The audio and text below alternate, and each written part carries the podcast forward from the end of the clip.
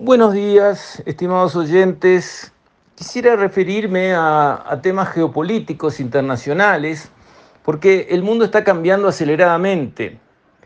De Estados Unidos ser una superpotencia y la única superpotencia que después de la caída de la Unión Soviética en el 89 quedó en pie y básicamente con Rusia muy debilitada, la Unión Soviética cuando era Unión Soviética, gobernaba un territorio enorme, cuando se dio la caída de la Unión Soviética, quedó Rusia, la vieja Rusia, la Rusia inmortal, dijera de Gaulle, con 15 repúblicas independientes alrededor que antes estaban bajo la égida de la Unión Soviética.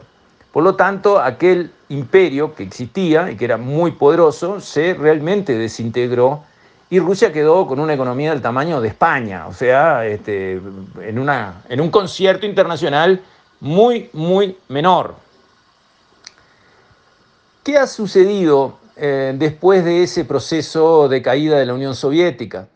Bueno, eh, Occidente, Europa y Estados Unidos, que han sido aliados tradicionalmente por valores, han sido aliados por historia, eh, empezaron un proceso de tratar de encontrar acuerdos, acercar a esas ex repúblicas soviéticas hacia el entorno occidental. Y allí hay muchas que tienen mucho petróleo también, como Kazajstán y Azerbaiyán. Entonces empezó ese proceso que fue inmediatamente resistido por Rusia, incluso de manera violenta. Invadió Crimea, una península donde hay una mayoría de población que habla idioma ruso, llegó a tener conflictos armados en Ucrania, ha tenido Rusia, digamos, una actitud de tratar de reivindicar sus viejas glorias como Unión Soviética, llamando a esas repúblicas ahora independientes a que vuelvan al redil, que no se vayan, digamos, al equipo de Occidente, Europa y Estados Unidos. Eso fue resistido por Estados Unidos, no militarmente, pero sí con sanciones, sanciones que fueron muy duras, muy severas. Estados Unidos puede usar el peso de su moneda, de su sistema bancario, del que dependen todos los países del mundo.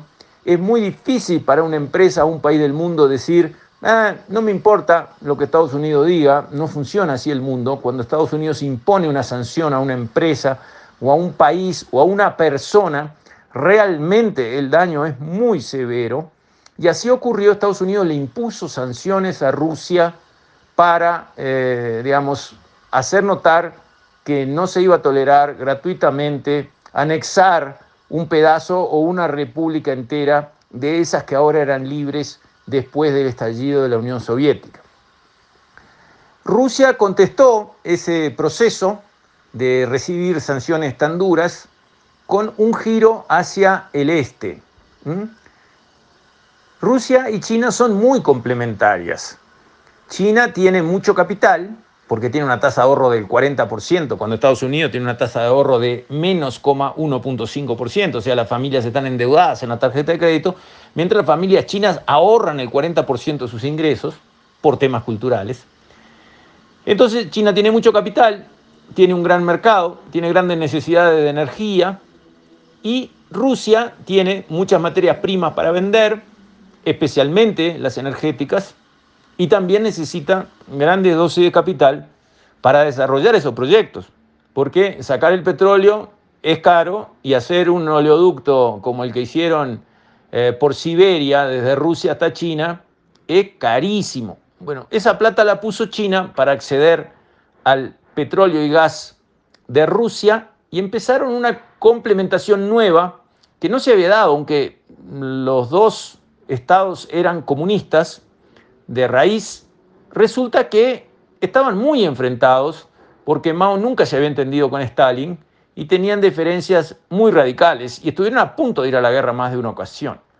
Ahora por primera vez Rusia, atacada por Estados Unidos, sintiendo humillación porque le digan cómo tiene que hacer sus cosas y cómo tiene que defender los derechos humanos, y que la critiquen porque, bueno, en, Rusia no, no, funciona eso de ser gay o ser trans y tener todos los derechos, para nada. Eh, allí hay muchas limitaciones para eh, grupos minoritarios, para colectivos minoritarios, y Occidente, Europa y Estados Unidos le han marcado esos defectos. Este, China, en cambio, a nadie le dice cómo tiene que llevar sus derechos humanos, no se mete con la política interna de ningún país, pero trata de expandir sus áreas de influencia.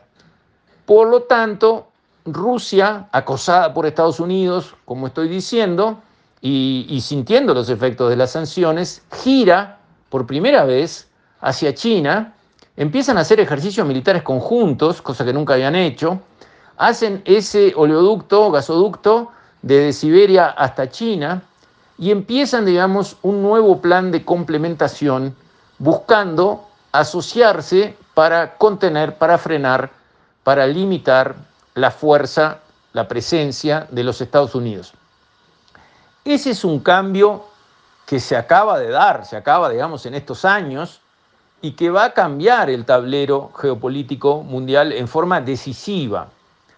Rusia y China son tan complementarias que si empiezan realmente a trabajar juntas, van a crecer como una superpotencia mundial aceleradamente.